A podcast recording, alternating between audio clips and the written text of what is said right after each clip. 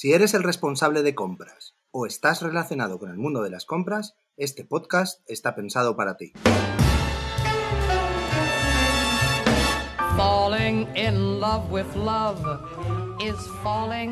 Bienvenidos a Jefe de Compras Podcast, el podcast por y para los profesionales de las compras. Mi nombre es Esteban Fuica y estamos encantados que estéis aquí con nosotros. Este podcast forma parte de e-commerce Every, empresa especialista en manutención y suministros industriales, con más de 30 tiendas online. Hoy, en Jefe de Compras Podcast, entrevistamos a Francisco Páez.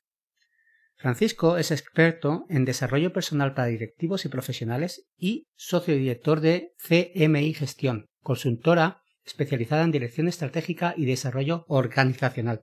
Es mentor y coach certificado por la ICF, estudió ingeniería en la Universidad Politécnica de Valencia tiene un máster en Administración y Dirección de Empresas y aparte completó su formación en la Universidad de Georgetown. También desarrolla proyectos como Interim Manager y es formador en diferentes escuelas de negocios. Muy buenas tardes, don Francisco, ¿cómo está usted? Hola, buenas tardes. Pues encantado de estar aquí con vosotros. Muy bien.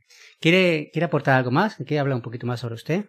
Bueno, pues realmente es que yo empecé la trayectoria desde el punto de vista técnico. Como soy ingeniero, pues estuve 20 años en el sector industrial, desarrollando sobre todo el área técnica y el área comercial. Y luego hace 15 años, pues me, me formé hacia la dirección de empresas y a partir de ahí es cuando he estado desarrollando todas estas nuevas actividades. Muy bien.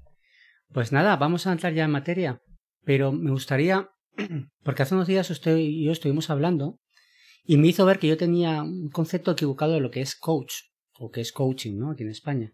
¿Nos podría explicar un poco más en profundidad qué labor realiza un coach y qué labor realiza un mentor? Pues sí, habitualmente aquí en España estamos un poco acostumbrados a que como la denominación viene de Estados Unidos y allí tiene una extensión muy amplia el concepto de coach, desde entrenador como concepto de entrenador de cualquier cosa, pues principalmente desde equipos deportivos pues hasta directivos, ¿no? Que es lo que realmente hacemos. Entonces, la, diferencia sobre todo es que un mentor es alguien que tiene experiencia, que tiene un recorrido, que tiene unos conocimientos y que acompaña a una persona en un proceso de aprendizaje, pues haciendo que sea más rápido. Si yo sé hacer algo, pues en lugar de dejar que tú hagas todo este recorrido, inviertas mucho tiempo, tropieces muchas veces, pues es como ir acompañándolo para que vaya más rápido. Y un coach lo que hace es acompañar a una persona en un proceso de cambio. Normalmente Estamos hablando en este caso de coaching ontológico, que lo que hace es diferenciar los conceptos de ser y de estar. Una persona en un momento dado de su vida puede estar siendo algo y luego decidir no serlo, ¿no? Una persona puede estar siendo miedosa y eso no significa que sea miedosa. Entonces, en el momento que decimos eres, es como si le pusiéramos una etiqueta para toda la vida, ¿no? Como una condena. Eres miedoso y no tiene arreglo pero estás siendo miedoso abre la puerta a, otras oportunidades, a poder interpretar un poco de, manera diferente lo que estás haciendo ahora. Claro, lo que viene a ser coach es más como focalizado en algo, ¿no? La diferencia principal es que un mentor le dice a la persona lo que puede hacer para cambiar su situación y un coach no. El coach acompaña a la persona que descubra ese cambio que quiere hacer. Normalmente en un proceso de coaching la persona tiene lo que nosotros llamamos eh, un tipo de bloqueo, un quiebre, y lo que plantea la persona, además tiene que plantearlo siempre en positivo, una oportunidad de mejora, es decir, pues me gustaría mejorar en esto, ¿no? Me gustaría mejorar mi capacidad para hablar en público, me gustaría aprender a decir que no. Personas, por ejemplo, que tienen problemas porque no saben decir que no, con lo cual pues se cargan de tareas, de todas las personas que hay a su alrededor, son personas que quieren caerle bien a los demás y creen que si están haciendo cosas por los demás, pues les van a querer más, ¿no? Bueno, pues hay situaciones donde eso llega a un límite ya y la persona dice, oye, quiero aprender a decir que no. O quiero aprender a, a llevarme mejor con mi jefe. Tengo una mala relación con mi jefe o con un colaborador o, o con mi pareja o con mis hijos. Yo estoy más centrado en el coaching ejecutivo, en el que se mueve dentro del entorno profesional Variantes de este tipo existen, por ejemplo, tengo compañeras que están especializadas en el coaching de adolescentes, que también es una etapa muy delicada de nuestro desarrollo y que si, si tienes un poco de acompañamiento, pues eh, eres capaz probablemente de superarlo con, menos traumas, ¿no? De los que habitualmente nos llevamos. Claro. Yo, yo le digo a mi señora, yo tengo dos hijas de ocho años, Yo cuando entre en la edad adolescente mis hijas me yo de casa seguramente. Pues si además son de la misma edad, pues... Por eso son mellizas. Pues van a coincidir un poco esa etapa, ¿no? Lo que, lo que hacemos en coaching es sobre todo trabajar desde el concepto de qué tipo de observador estamos siendo. O sea, a veces la gente dice, no, es que esto es la realidad. El concepto de la realidad eh, no existe como tal. Hay una serie de hechos que son objetivos y que todos podemos reconocer, y luego a partir de ahí cada uno, en función de unas gafas que llevamos puestas, que, que tienen dentro de esos cristales, tienen todo nuestro sistema de creencias. Pues filtramos esos, esos hechos con nuestros cristales, que son nuestras creencias, y a partir de eso interpretamos esa realidad. Por eso cada uno de nosotros ve lo que ocurre de una manera diferente haciendo una interpretación de lo que vemos realmente. Siempre estamos interpretando, ¿no? Dos personas van juntas por la calle y observan el mismo hecho y uno lo interpreta de una manera y otro de otro. Y eso nos lleva a actuar. En medio de entre lo que vemos y lo que hacemos está la emoción. Entonces, el proceso que hacemos de interpretación lingüística es yo veo algo en base a mis creencias, yo emito un juicio, ese juicio me genera una emoción y desde esa emoción actúo. Por ejemplo, eh, yo estoy en una reunión con un equipo de personas, por ejemplo, y alguien me insulta. Es un hecho objetivo, hay un insulto ahí, ¿no? Todos lo han oído. La cuestión es, ¿qué me genera a mí dentro, ¿no? ¿Qué me pasa a mí cuando me insultan? Bueno, pues depende de mis creencias, a mí me puede dar igual, me resbala. La emoción que me puede transmitir ese insulto es lástima por la persona que me está insultando, porque no sabe comunicar de otra manera, y mi emoción es neutra. Pero si yo me siento atacado, estoy interpretando la misma situación a través de otro cristal y me genera ira. Como me genera ira, pues yo puedo atacar a esa persona o puedo entrar en la dinámica del insulto, etcétera. ¿no? O sea que nosotros elegimos la reacción en función de ese proceso que lo hacemos muy rápido. Lo hacemos muy rápido cuando el nivel de conciencia es bajo. La, la conciencia la definimos que es diferente de la conciencia, muchas veces se mezcla también. La conciencia la definimos como la distancia que hay entre lo que nos ocurre y nuestra reacción. Si nuestro nivel de autoconocimiento es muy pequeño, esa distancia también lo es. Entonces somos muy reactivos. Nos ocurre algo y reaccionamos instantáneamente. Funcionamos por el instinto que se dice habitualmente, ¿no? Conforme aumentamos nuestro nivel de conciencia, somos capaces de separar esos dos momentos, eligiendo nosotros cómo queremos responder a esa situación que nos está ocurriendo. Por ejemplo, em, es el, el concepto que diferencia el sufrimiento del dolor, que la gente también lo utiliza de una manera un poco ambigua, ¿no? Oye, no es que es que yo sufro mucho, es que yo sufro mucho. El sufrimiento es algo que generamos con el lenguaje nosotros. Los animales no sufren, los animales pueden tener dolor, pero el sufrimiento lo generamos con el lenguaje. Si yo me quedo sin trabajo, yo tengo un dolor. Necesito buscarme otro trabajo para tener unos ingresos. Y puedo elegir sufrir o no sufrir. Puedo decirme, fíjate, ahora me he quedado sin trabajo y con la edad que tengo yo, a ver quién me va a contratar, cómo voy a tener ingresos, cómo voy a pagar las facturas, cómo voy a sacar la eso es sufrimiento generado a través del lenguaje, de lo que yo me digo, aunque no lo diga con palabras, aunque lo piense, sigue siendo igual, ¿no? En la misma situación yo puedo decir, pues mira, ahora que me han despedido, lo que voy a hacer es que me voy a reciclar y me voy a dedicar a lo que siempre me ha gustado, que es hacer esto. Claro, aprovechar el momento. Y yo elijo no sufrir. Todo sufrimiento es opcional. En coaching trabajamos mucho porque esa visión es lo que hace que la persona que está pasando por una determinada situación elija qué tipo de observador quiere ser de esa situación. Y acompañamos a las personas a ser un tipo de observador diferente, porque la realidad es la misma, si no la interpretamos. Y esa es un poco la diferencia, ¿no? Como mentor, pues yo te puedo acompañar. Uno de los casos más habituales de los últimos años son perfiles senior que las empresas están despidiendo para quitarse eh, cargas en las estructuras de salarios, por ejemplo, ¿no? Personas, hablamos senior, pero hablamos de personas de 50 años, ¿sabes? Estamos hablando de 62 a punto de jubilarse, ¿no? Pero se están quitando. Si no se lo prejubila, ya está. Claro, están quitándose esos perfiles cuando son perfiles que tienen mucha experiencia. Claro, una persona que está en un puesto directivo dentro de una organización y ahora con 50 o con 55 años se ve en la calle y dice, vale, pues, ¿qué hago, no?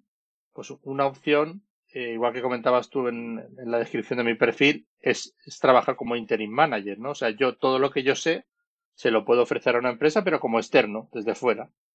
Vale, pero yo no sé hacer eso. Yo he estado como director de producción y sé dirigir una fábrica, pero no sé hacer nada de marketing, de organización, de recursos humanos, etcétera. ¿no? Bueno, pues un proceso de mentoring lo que hace es acompañar a esa persona en concreto en ese nuevo recorrido. Oye, mira, tienes que hacerte una página web, tienes que tener esta gestión, tienes que tener estas plantillas para hacer las ofertas, tienes que tener esto para organizarte las llamadas, utiliza un CRM de esta manera, pues eso ya es mentoring, es decirte lo que yo sé, lo que a mí me ha servido, la experiencia que yo tengo, herramientas que yo conozco, metodologías. Ahí sí que vamos diciéndole a la persona qué puede hacer. Luego la persona tiene que elegir si quiere o no quiere. Hmm. En relación a lo que decía antes, para resolver un conflicto, como ha dicho antes que le insultaba a alguien y la, manera de, de, verlo, para que actúe con más facilidad el consciente, todo el mundo dice que hay que parar y respirar. ¿Por qué es tan bueno respirar? Ese, ese respirar, si te das cuenta, lo que hace es impedir que hagas tu reacción instantánea. Si somos reactivos por naturaleza, lo que te está diciendo eso, lo de respirar o contar hasta 10, ¿no? Que también se dice muchas veces, cuenta hasta 10, ¿no? Pues lo que estás haciendo es dejando un espacio entre lo que te ocurre y tu reacción. Es el mismo concepto. da pie a la conciencia, ¿no? A, que actúe la conciencia. Claro. Te da, te da tiempo a pensar, o sea, evita la reacción instintiva, ¿no?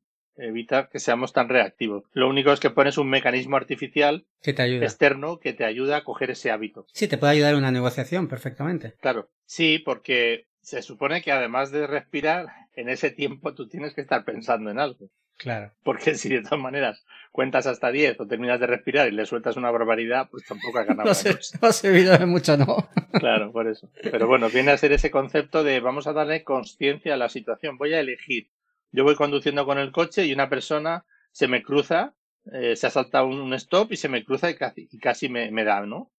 Yo, yo puedo elegir cómo, cómo reacciono. Pero por defecto pitamos, le llamamos de todo, nos acordemos de su familia más cercana, etcétera, ¿no? Bueno, pues esa es la, la conciencia nos ayuda a elegir, ¿no? O llevamos, lo digo porque en la carretera se dan muchas situaciones porque nos ponen, vamos en una situación muy de estrés, ¿no? El, el conducir hoy en día es algo como muy agresivo un entorno muy exigente para las emociones, pues a lo mejor llevas delante un coche y va muy lento en la rotonda, ¿no? Y tú dices, joder, que, se me va a poner el semáforo en rojo y, este coche va muy lento. Pues si te paras a pensar, puedes decidir, es que a lo mejor es una persona mayor, ya no tiene la capacidad de reflejo que tenemos nosotros y hay que darle un poco más de espacio. ¿no? perdone que le, que le, interrumpa, pero yo creo que siempre ha habido un plus ahí que, que pasa también con las redes sociales e Internet, que es como vas dentro de un vehículo, no, no estás andando por la calle y te encuentras con la otra persona. Es como que la persona, como está protegida dentro de un vehículo, es como más agresiva porque se siente distante a la otra. No sé si me explico. Porque pasa mucho las reacciones entre, entre las personas. Cuando la tienes delante, cambia mucho a cuando estás dentro de un vehículo. Sí, porque parece que el vehículo te protege de, de la respuesta claro, correcto. de la otra persona, ¿no? Si la otra persona se enfada con lo que tú le dices, pues bajas los seguros del coche, ¿no? Claro, eh, claro. Y te quedas ahí como más protegido. Probablemente eso ayude a que las personas que habitualmente no lo hacen, pues desarrollen esa actitud un poquito más agresiva y dejen salir más la ira, que, que a lo mejor si están alrededor de una mesa de reuniones, ¿no? Con la otra persona enfrente. Bueno, eh, quería comentarle, porque los jefes de compra dentro de la empresa suelen, suelen lidiar mucho con, aparte con el propio equipo, con otros departamentos dentro de la empresa.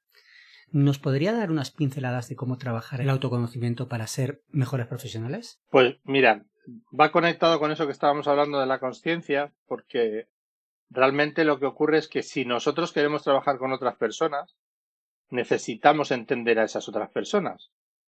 Y antes de eso, necesitamos entendernos a nosotros mismos. Tenemos que saber quiénes somos nosotros. Si, si yo no sé quién soy yo, ¿cómo voy a entender a la otra persona? ¿no? Entonces el autoconocimiento es algo que es un recorrido que tenemos que hacer nosotros primero, ya sea para trabajar con un equipo nuestro o como dices tú, para relacionarnos con otros departamentos, que suele ser una situación bastante habitual en las empresas, ¿no? Esas luchas internas entre departamentos. El autoconocimiento nos ayuda a ser mejores personas. Cuanto mejor persona soy yo, mejor me voy a relacionar con los demás. Cuanto mejor esté yo, mejor voy a ser capaz de tratar a los demás, ¿no? Eso, Spencer Johnson tiene un libro muy cortito que me gusta mucho que se llama mi minuto esencial. Y lo que nos invita es a que cuando el día a día nos lleva, como es habitual, ¿no? De aquí para allá, así como, como pollo sin cabeza por la vida, siempre apagando fuego de una cosa a otra, ¿no? Lo que nos pide es que cuando notemos que estamos en esa situación, que nos paremos, un poco como ese anuncio que había de hacer un KitKat, pararte, parar el mundo y pensar en ti. O sea, decir, en este momento, ¿qué podría hacer yo para sentirme mejor? Yo. Y a veces es una cosa muy tonta, porque hay detalles que vamos teniendo ahí como en segundo plano que nos hacen sentirnos mal. Por ejemplo, si hace tiempo que no he hablado con mis padres o hace tiempo que no he ido a ver a mis padres o, con mis hijos, para la gente que es más mayor, que tiene a sus hijos que ya no viven en casa, joder, y lo tienes ahí como en segundo plano y es algo que te va viniendo, ¿no? Y dices, joder, me siento mal porque no he ido, hace, hace una semana que no he podido ir a ver a mis padres porque tengo mucho trabajo, porque voy de aquí para allá. Pues a lo mejor de repente dices, pues mira, ¿sabes qué? Voy a ir ahora. Hago una pausa, cojo el coche, me voy, les dedico una hora a mis padres, veo cómo están, y luego yo me voy a sentir mucho mejor. Como yo me voy a sentir mucho mejor, mi entorno va a estar mucho mejor. Entonces, esa parte de dedicarte a tiempo a ti mismo para estar tú mejor, que parece que, que pueda ser egoísta, en realidad beneficia a los demás. Porque si tú estás enfadado, cuando alguien se acerque a ti a pedirte algo en el trabajo, cuando hables con un cliente, pues incluso puedes ser maleducado, ¿no? Pero si tú estás bien, eres un foco de energía positiva. Al final, el mundo se mueve con energía y eso se ve. O sea, hay ciertas empresas donde tú entras y parece que hay un nubarrón negro allí encima de todo el mundo dentro de la oficina, ¿no? Y hay otros sitios donde entras y parece que luce el sol dentro de la oficina, ¿no? Pues al final esa es la, la energía que desprendemos las personas. Y normalmente suelen ser espirales. Donde hay buena energía se va generando cada vez más. Y donde hay mala, pues se va generando cada vez más mala, ¿no? Entonces, ese minuto que decía no tiene que ser una cosa trascendental. A mí me pasa a veces que, es una tontería, pero para mí, por ejemplo, es importante, como yo voy a visitar clientes en mi trabajo, pues mi coche forma parte de mi imagen. A veces aquí en Alicante llueve, llueve tierra y el coche está sucio y cuando yo me voy a subir al coche digo, me siento mal porque no me representa el coche. Yo, yo soy una persona organizada, limpia, me gusta llevar el coche limpio, ¿no? Bueno, pues a lo mejor cojo, voy a una gasolinera, le dedico 10 minutos, paso el coche por un túnel de lavado, y salgo con el coche limpio y yo ya me siento mejor. Pues yo me siento mejor y el resto del día para mí es mejor y para los demás también, ¿no? El autoconocimiento pasa por empezar a pensar también en nosotros mismos.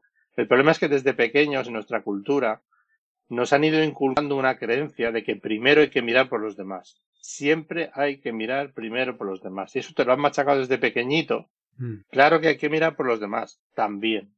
Pero es que hay gente que como eso le ha calado tanto, no, no mira nunca por sí mismo, nunca tiene tiempo. Muchas personas que dicen, pero tú ¿cuándo, te has dedicado un rato a me voy a dar un paseo, me voy a tomarme un café yo solo, me voy al cine yo solo, ¿sabes? O tiempo para mí, lo que me apetezca a mí. O sea, hay mucha gente que, que en su día a día es la familia, los niños, el trabajo, la compra, tal, mis padres, tal, y tú no hay espacio para eso, ¿no? Entonces eso, eso ayuda porque esos jefes de compra, si se sienten bien cuando se relacionen con otros departamentos, pues van a ser buenas personas. Y es que es lo primero. Para ser un buen profesional, primero tienes que ser buena persona, con lo cual es algo fundamental, ¿no? Trabajar eso. ¿Y nos podría dar algún consejo a los jefes de compra, ¿no? A la hora de encarar una negociación complicada? Pues yo lo enfocaría desde la misma perspectiva, aparte de las técnicas habituales de negociación, que hay muchas y depende también del perfil de la negociación, el pensar en la otra persona, ver a la otra persona, a la otra parte, como una persona, una persona que tiene sus problemas, que tiene sus miedos, que tiene sus inquietudes, desarrollar empatía para ponernos en el lugar de la otra persona y entender lo que puede llegar a necesitar la otra persona y cómo se lo podemos dar, ¿no? Porque incluso a veces cuando nos encontramos con personas que, que son como muy agresivas y que intimidan, eh, hay otro libro que me gusta mucho, me gusta mucho la lectura, os recomiendo mucho el libro de Marshall Rosenberg, eh, que se llama Comunicación no violenta.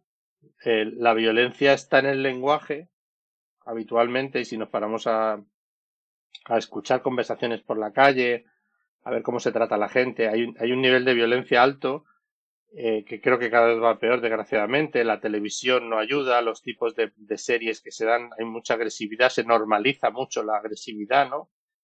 El lenguaje agresivo Y entre los jóvenes se está normalizando. Yo veo parejas jóvenes y veo cómo se tratan y digo, es que no me parece bueno eso, ¿no? Pues Marshall Rosenberg nos, nos da un enfoque desde el punto de vista de, de la comunicación no violenta, explicando que una persona que se comunica de esa manera es porque no conoce otra manera de hacerlo. O sea, la ira es una forma de comunicación y esa persona es su, su forma habitual de comunicar, no conoce otra. Entonces, bueno, pues en lugar de, verlo como una persona que nos intimida, vamos a verlo como una persona que necesita ayuda. Claro. Como que tiene un comportamiento enquistado y él ni siquiera se da cuenta que lo tiene así. Claro. Y pensar cómo le podemos ayudar nosotros. En lugar de sentirnos intimidados por ese mensaje amenazante que va implícito en su lenguaje, pues pensar cómo, pues mira, esta persona lo está pasando mal, tiene esto, tiene lo otro. Entonces, al cambiar nuestra actitud hacia la otra persona, la relación cambia, porque al final nosotros somos animales de lenguaje. Todo lo que ocurre en nuestro mundo, en el mundo de los humanos, todo ocurre en una conversación. Si lo entendemos, si cambiamos la conversación, cambiamos la relación. Y para que cambie una conversación, solo tiene que cambiar uno de los dos. Porque la típica frase de dos no se pelean si uno no quiere, ¿no? Si yo tengo una mala relación con otra persona, un jefe, un colaborador, una pareja, en el momento en que yo cambie mi actitud, que cambie mi comunicación, que cambie mi lenguaje, la relación cambia. Por eso, ¿no? Porque dos no pueden discutir si uno no quiere. Entonces, yo siempre les recomiendo que, que tú hagas el cambio. Tú haces el cambio, como decía Gandhi, ¿no? Tú, sé tú el cambio que quieres ver en el mundo. Entonces, si tú quieres ver una relación estable, empiézala tú. Y no te preocupes de lo que haga la otra persona. Porque va a cambiar. En el momento que la otra persona percibe que tú ya no eres agresivo, porque al final funcionamos como espejo, ¿no? Si la otra persona es agresiva, yo también, y hacemos una escalada de violencia en el lenguaje. Entonces, desde ahí tenemos esa oportunidad para, en una negociación, por ejemplo, ver a la otra persona, ponernos en su lugar, si es una persona agresiva y tal, entenderla. Y cambiamos la mirada. Eso es otro de los, de los elementos de cambio fundamental, la mirada. Nosotros podemos mentir a la hora de hablar con alguien, podemos mentir, pero hay ciertas cosas que transmitimos igual. Eh, el lenguaje solo tiene en las palabras el 7% del mensaje. El resto del mensaje está en la comunicación no verbal, en los gestos, en la entonación, en la emoción que transmitimos, ¿no? Pues al final transmitimos lo que sentimos. Si yo estoy negociando contigo y te odio, es que se nota. En el momento en que yo te mire de otra manera, con compasión, porque por ejemplo estás generándome una, una conversación violenta y antes tenía miedo y, y, hablaba contigo desde el miedo, pues eso se percibe, ¿no? Pero si ahora mismo empiezo a mirarte de otra manera, mi lenguaje cambia, la conversación cambia. Y entonces desde esa compasión la otra persona ya te ve diferente. Y como te ve diferente, baja esas barreras que ha levantado y cambia el lenguaje. Si no lo cambia ya es un problema suyo, ¿no? Pero podemos generarlo desde ahí. Es cuestión de tiempo. Acaba cambiándolo. Depende de la cantidad de tiempo que necesite esa otra persona, pero vamos. Pero ese concepto de cambiar la mirada, yo se lo digo también a los líderes cuando quieren desarrollar el equipo. Oye, es que tengo una persona en el equipo que siempre está discutiendo conmigo, que, que no sé cómo hablar con él, que no tal. Y yo le pregunto, ¿y tú cómo lo miras? Grábate. Grábate y te ves cómo lo miras. Y en la mirada estamos transmitiéndole nuestra decepción, nuestro desprecio, lo que pensamos. O sea, al final, la mirada es algo que no miente.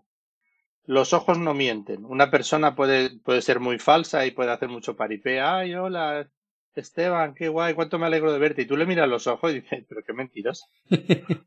si no es verdad. De hecho, a la hora de sonreír ocurre lo mismo, ¿no? El tema de la sonrisa, la sonrisa verdadera se conoce como la sonrisa de Duchef.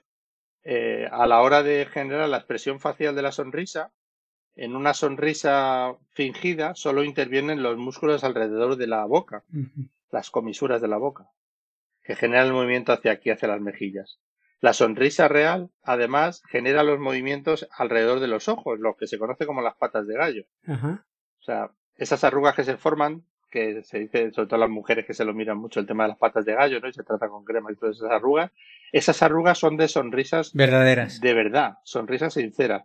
La sonrisa falsa no genera esas arrugas. Y la sonrisa verdadera se llama la sonrisa de Duchef, porque este artista fue el que desarrolló ese concepto, que luego lo reflejaba en los cuadros y todo eso. Y entonces eso Es una diferencia. Y eso inconscientemente lo percibimos, aunque no sepamos cómo se llama, ¿no? Pero tú ves a una persona que se está, está sonriendo y realmente dices, ¿es una sonrisa sincera o no? Y se nota por eso, ¿no? De hecho, ahora hay un problema por el tema de la estética, que a mí me pasó con una clienta que estamos haciendo un proceso de coaching y yo veía que algo no iba bien. Y es que se había tratado con votos la frente. no se veía en la pata de gallo. y, y, no movía, no movía los músculos de la frente y los ojos. Y yo decía, pero es que algo no está algo, algo, para A ver, no, no, perdóname, pero no me estoy centrando porque algo. Y entonces me lo contó. Dice, mira, es que ha pasado esto, ¿no? Que, que, me, que me he puesto votos. Y entonces, claro, toda la parte de arriba eh, no genera expresión, entonces es como muy artificial, ¿no? Deberíamos cambiar, deberíamos cambiarle el nombre a las patas de gallo y llamarle sonrisa, sonrisa sincera, así la gente igual se la dejaría. Pues, pues puede ser también, claro. La verdad que sí. Bueno, pues ahora es el momento de nuestro patrocinador, que se llama, es una app que se llama Asistente de Compras. ¿La conoce? Sí, estuve mirando. Ah, sí, ¿La, ha bajado la app? ¿La tiene? Sí, la estuve mirando para ver cómo funcionaba. ¿Y, qué le parece? Pues la verdad es que es muy interesante porque muchas veces necesitamos hacer algún tipo de copa que no son de los proveedores habituales y cuesta un poco decidirse. O sea que la verdad es que me parece muy interesante tener ahí un asistente donde poder, poder preguntar ¿no? lo que se necesita y, y ver cómo. Sí, sí, encima en menos de cuatro horas te una respuesta en el correo electrónico. O sea que molestias ninguna. La verdad es que la verdad es que sí, la verdad es que va muy bien. Muy interesante. Bueno, ¿nos podría decir cuáles son las creencias financieras y las creencias que nos limitan a la hora de trato tanto entre el personal como trato con los vendedores? A ver, el tema de las creencias precisamente está en, la raíz de, de las oportunidades de mejora que tenemos cada uno, porque el sistema de creencias se ha ido formando capa a capa a lo largo de nuestra vida. Cuando somos muy pequeños, hasta los 8 o los 10 años, se está desarrollando nuestra personalidad y estamos en, la etapa de la inocencia en la que nos lo creemos todo, ¿no? Es pues, la época del ratoncito Pérez, las hadas, Papá Noel, los Reyes Magos, todo esto, ¿no? Entonces vamos absorbiendo y, y lo damos todo por bueno. Entonces todo lo que entre ahí va a nuestro sistema de creencias y las creencias funcionan igual que los juicios como un atajo. O sea, lo que hacen es que en el momento que tenemos una creencia sobre algo, ya no lo cuestionamos.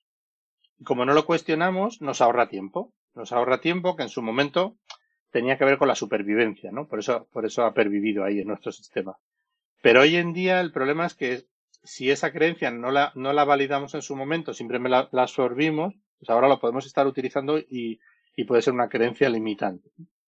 Entonces, bueno, pues eh, por una parte, por el sistema nuestro cultural, el tema financiero, se han generado muchas creencias, Creo que cada vez se están, se están eliminando la del sistema financiero, todas las creencias financieras, creo que poco a poco eh, el sistema actual de vida está quitando muchas de ellas, ¿no? Pero en la, con la edad que tengo yo, en la época nuestra, hablar de dinero estaba feo. O sea, era raro que hubiera una conversación donde alguien pudiera decirle a otra persona cuánto cobra, cuánto paga, eh, cuánto valen estas cosas. Como, o sea, hablar de dinero era como, como hablar de emociones. O sea, estaba feo. Hablar de emociones y hablar de dinero eran dos cosas que no se hacían, no estaban mal vistos. Pues eso, las nuevas generaciones yo creo que cada vez lo van teniendo menos. Eso no quiere decir que estén bien formadas, pero por lo menos ya creo que hay creencias de esas que, que se quitan, ¿no? Y entonces con el tema de las emociones ha ocurrido y al final muchas veces mm, las personas ocultan sus emociones porque nos han enseñado que, que no está bien transmitir las emociones, ¿no? Entonces, si quitamos las emociones de la ecuación, queda como, como vacía, porque yo tengo una relación contigo y si no hablamos de la emoción, pues falta algo.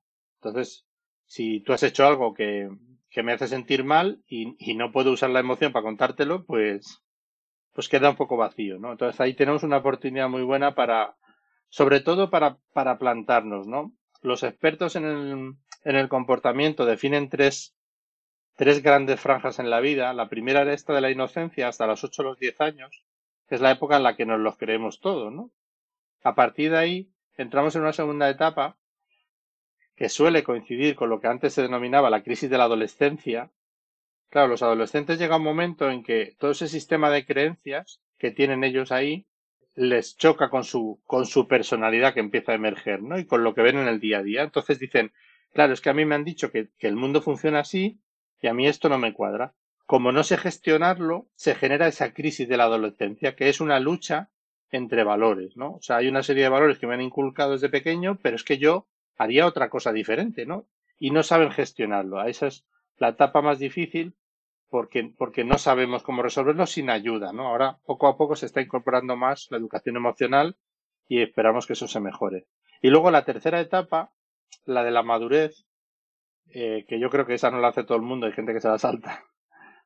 Es lo que antes yo creo que se conocía como la crisis de los 40. Y ahora hay gente que la está haciendo un poco más tarde. Yo la hice a los 39. Que es de repente pararte porque hemos seguido una inercia, ¿no? O sea, culturalmente nos han llevado por un recorrido que era, eh, eres pequeñito y haces lo que puedes para sobrevivir, es lo que te ha tocado. Luego vas al colegio y haces lo que te dicen. Eh, y a partir de ahí tienes un recorrido marcado, tienes una serie de etapas eh, de estudiar, luego aparte puedes estudiar música, inglés o hacer karate, ¿no? Te, van llevando, ¿no? Como por un caminito. Luego terminas una carrera, eh, te buscas un trabajo, antes hacíamos la mil y por en medio también, ¿no? Y luego buscas una pareja, te casas, tienes hijos, eh, hipoteca, por supuesto, viajas en verano, en invierno, o sea, nos han ido llevando por un camino. Y de repente hay una edad en la que no todo el mundo le pasa, pero empiezas a cuestionarte si realmente estás donde quieres estar, si quieres seguir haciendo eso que has llevado haciendo hasta ahora. ¿no? A mí me pasó a los 39 y pasé una noche en blanco y por la mañana me levanté y pensé, tengo que cambiar de vida. Vaya. Y avisé en la empresa en la que estaba de que llevaba 20 años trabajando ahí. Y pregunté cuál era el plan de futuro y como no me, no me convenció, en realidad no había plan de futuro. por eso no lo convenció o sea, vamos a seguir así. Y yo dije, vale, pues, pues, Y entonces les avisé, dije, dentro de un año dejo la empresa, ¿no? Avisé con un año de antelación. Dentro de un año dejo la empresa. ¿Y le creyeron? Eh, no, pero yo al año siguiente me fui.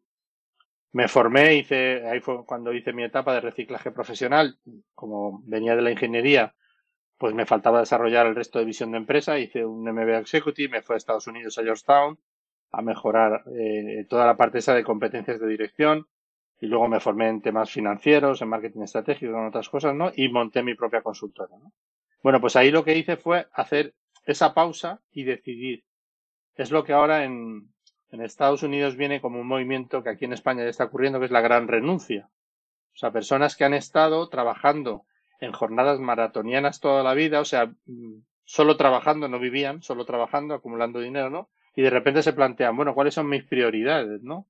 Pues esa etapa, ese, ese corte ahí implica que tú revises el sistema de creencias y decidas cuáles te sirven y cuáles no. Y a partir de ahí seas tú el dueño de tu sistema de creencias. Que no quiere decir que todas las que tenemos sean malas, claro, que no. Nuestros padres nos han dado una cantidad de valores y de creencias que nos sirven. La cuestión es que nosotros nos paremos, las miremos y digamos, esta me vale, esta me vale, esta me vale, esta no me vale, ¿por cuál la cambio? Por esta otra, por ejemplo. Entonces es el momento que, que nos ayuda luego y tanto si eres un jefe de compra como si tienes un equipo de personas a tu cargo, pues todo eso te ayuda a, a, tú estar mejor contigo mismo y a no echarle la culpa a los demás de lo que te pasa, ¿no? Hay mucha gente por ahí en modo victimismo constante que se queja de todo y claro, eso a la hora de relacionarse con los demás es algo que, que se percibe mucho, ¿no? Claro. Y transmite mucho. De hecho, hay una cosa, quería añadir que en la segunda etapa hay una película de dibujos animados que se llama eh, Upside Down, eh, de revés. Inside Out. Inside Out, exacto. Que, que plasma muy bien lo que ha dicho usted. Lo plasma muy bien. Sí. Ese cambio de, de la infancia a De la... hecho, esa película se utiliza en, en los procesos formativos de coaching, se utiliza como ejemplo, porque nos habla de las cinco emociones básicas. Y precisamente como tenemos una carencia de educación emocional tan grande, esa película la puedes ver, si la ves con niños, pues los niños la disfrutan porque es divertida. Y los adultos, si se fijan en ese lenguaje, en ese mensaje que tiene detrás, ¿no? De la historia principal, nos habla de las cinco emociones, que además son los cinco protagonistas. Correcto. La alegría, la tristeza, el asco, eh, la ira y el miedo. Pues lo que nos explica es que todas las emociones son válidas.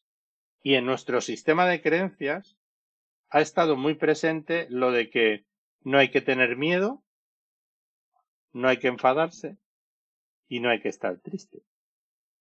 O sea, cuando tú te encuentras una persona por la calle un amigo que hace tiempo que no has visto y te dice, oye, mira, estoy muy triste porque me he quedado sin trabajo y no sé qué hacer, le echamos la mano al hombro y le decimos, venga, anímate, hombre, no te preocupes, no estés triste.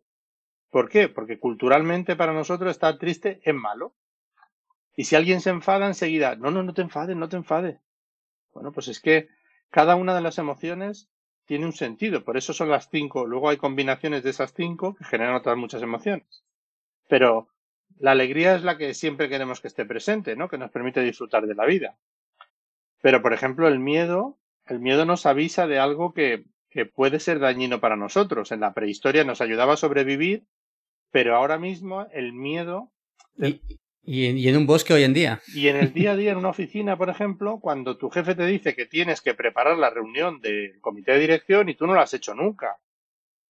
Bueno, pues tengo miedo, no pasa nada. Si la cuestión es... O, hablar en público. O hablar en público, exacto. O, o presentarte a un cliente, por ejemplo, estábamos hablando de compras y de ventas, ¿no? Bueno, pues ir a visitar una, una visita en frío, ¿no? O sea, eso genera miedo si uno no está entrenado, ¿no? Pues el miedo nos avisa de algo que, que puede ser peligroso para nosotros y nos simplemente nos prepara, nos dice, oye, esto hay que prepararlo mejor, no vayas relajadito a este tema, que esto hay que prepararlo mejor, ¿vale? Y por ejemplo, la ira, la ira es una, una emoción que nos lleva a la acción. Si alguien está abusando de mí, si alguien eh, no me deja desarrollarme, la ira me permite dar un golpe encima de la mesa y decir, ya está bien, ¿no? Y hacer un cambio. Y ya está. Y, y lo yo, la clave no es estar en una emoción o en otra, sino ser capaz de cambiar. Gestionarla bien, claro. Y, por ejemplo, la tristeza, que está tan mal vista, la tristeza es la que nos permite reflexionar. Uno no reflexiona cuando está contento. Cuando está contento lo disfruta. Cuando está enfadado no tiene tiempo de pensar porque solo está enfadado.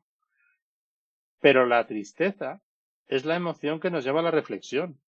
Entonces, a veces cuando vemos a una persona que está triste, lo que hacemos los coaches en esos procesos es que si la persona está triste, le acompañamos en su tristeza. Y luego le ayudamos a cambiar de emoción, porque lo que no puedes es quedarte anclado en una emoción. En ninguna. O sea, una persona no puede estar alegre siempre. Eso es artificial. Ni puede estar enfadado siempre, ni puede estar triste siempre. Hay que cambiar de emoción. Y lo que suele ocurrir, según dicen los expertos, es que la mayoría de las personas tenemos una emoción bloqueada, una emoción que no nos permitimos. Seguro que conoces gente que nunca está triste, gente que nunca está alegre, gente que nunca se enfada. Seguro que conoces gente que nunca se enfada. Sí, sí, sí, sí, sí. Le hagas lo que le hagas, no se enfada. porque no se enfada? Si la ira es buena, porque la tiene bloqueada.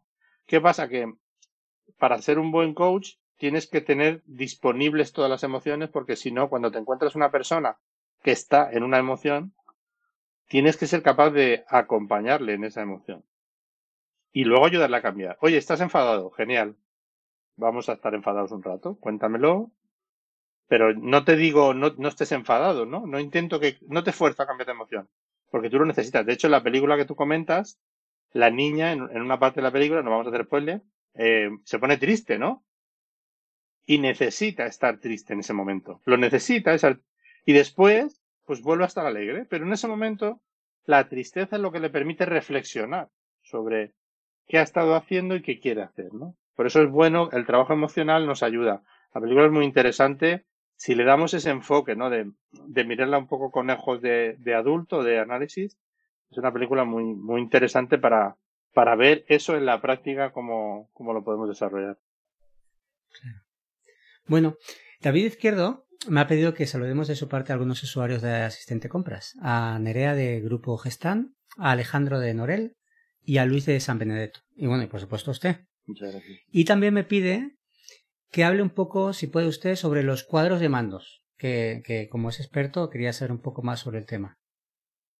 Sí, la cuestión es que en, en el mundo de la empresa, en cualquier área donde tengamos que tomar decisiones, y en todas las áreas de responsabilidad al final hay que tomar decisiones. Los cuadros de mando son unas herramientas que nos ayudan y nos facilitan esa toma de decisiones. Muchas empresas se toman las decisiones por instinto, eh, poniendo el dedo así para arriba después de chuparlo, ¿no? O sea, al aire. Lo que ocurre es que ese instinto a veces está basado en la experiencia, lo llamamos instinto, Pero al final detrás de ese instinto hay una, acumulación de experiencia. Hay un trabajo detrás. El problema es que hoy en día el mercado está cambiando tanto que las referencias ya no sirven durante tanto tiempo como antes, ¿no? Los modelos predictivos ya no son como los de antes. Los cuadros de mando son herramientas que permiten de una manera muy rápida recoger una, información y a través de un algoritmo que hemos definido previamente nos proporcionan la, información clave para tomar las decisiones. Entonces son herramientas que un jefe de compras, eh, un director de cualquier área, un, director comercial, necesita herramientas para tomar decisiones. Por ejemplo, pues analizar de manera rápida cuál es la cartera de productos donde estamos perdiendo más dinero, cuál es la, cartera de productos que, ha subido tanto. Ahora, por ejemplo, con, con todo el tema de la subida de precios, ¿no?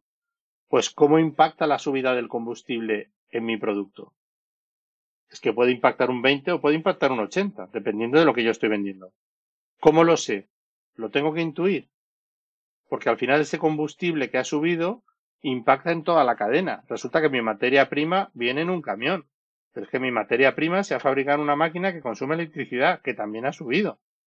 Entonces, todo eso lo trasladamos a través de un algoritmo a una herramienta de manera que los responsables de tomar decisiones tienen al alcance de la mano algo que detrás necesita un humano. Tanto es que se habla ahora de la inteligencia artificial y de todas estas herramientas.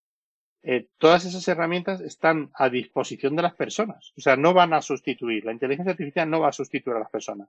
Al final, detrás de la inteligencia artificial, habrá una persona que toma la decisión final, con la sugerencia de la inteligencia artificial, ¿no? Que ana, porque tiene una capacidad de análisis mucho más rápida que la nuestra, ¿no? Puede analizar millones de patrones, millones de datos, ¿no?